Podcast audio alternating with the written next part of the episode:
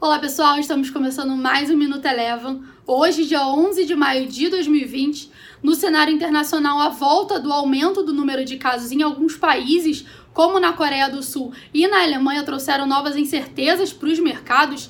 Tanto nos Estados Unidos quanto na Europa, as bolsas encerraram o dia de hoje sem um viés único. O S&P 500 acabou encerrando a sessão próxima à estabilidade com uma leve alta de 0,01%.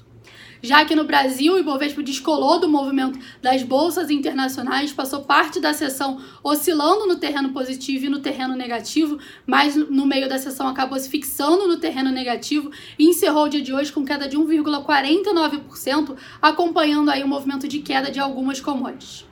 Do lado positivo, destaque de alta ficou por conta das ações da BRF. A empresa, na noite de ontem, divulgou seus resultados do primeiro trimestre de 2020. Esses resultados vieram mais fortes que o esperado e, com isso, as ações de BRF hoje tiveram uma alta aproximada de 11,2%.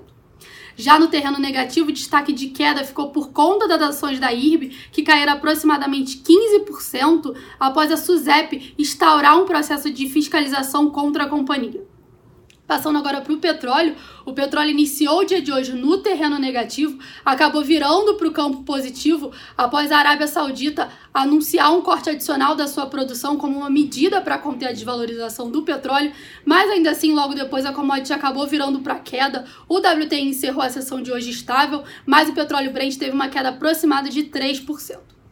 Por fim, passando agora para o dólar, o dólar novamente volta a se valorizar frente ao real. O real volta a ser a moeda que mais se desvaloriza frente ao dólar. Por aqui, o dólar encerrou o dia de hoje cotado a 5,82, com alta de 1,37%.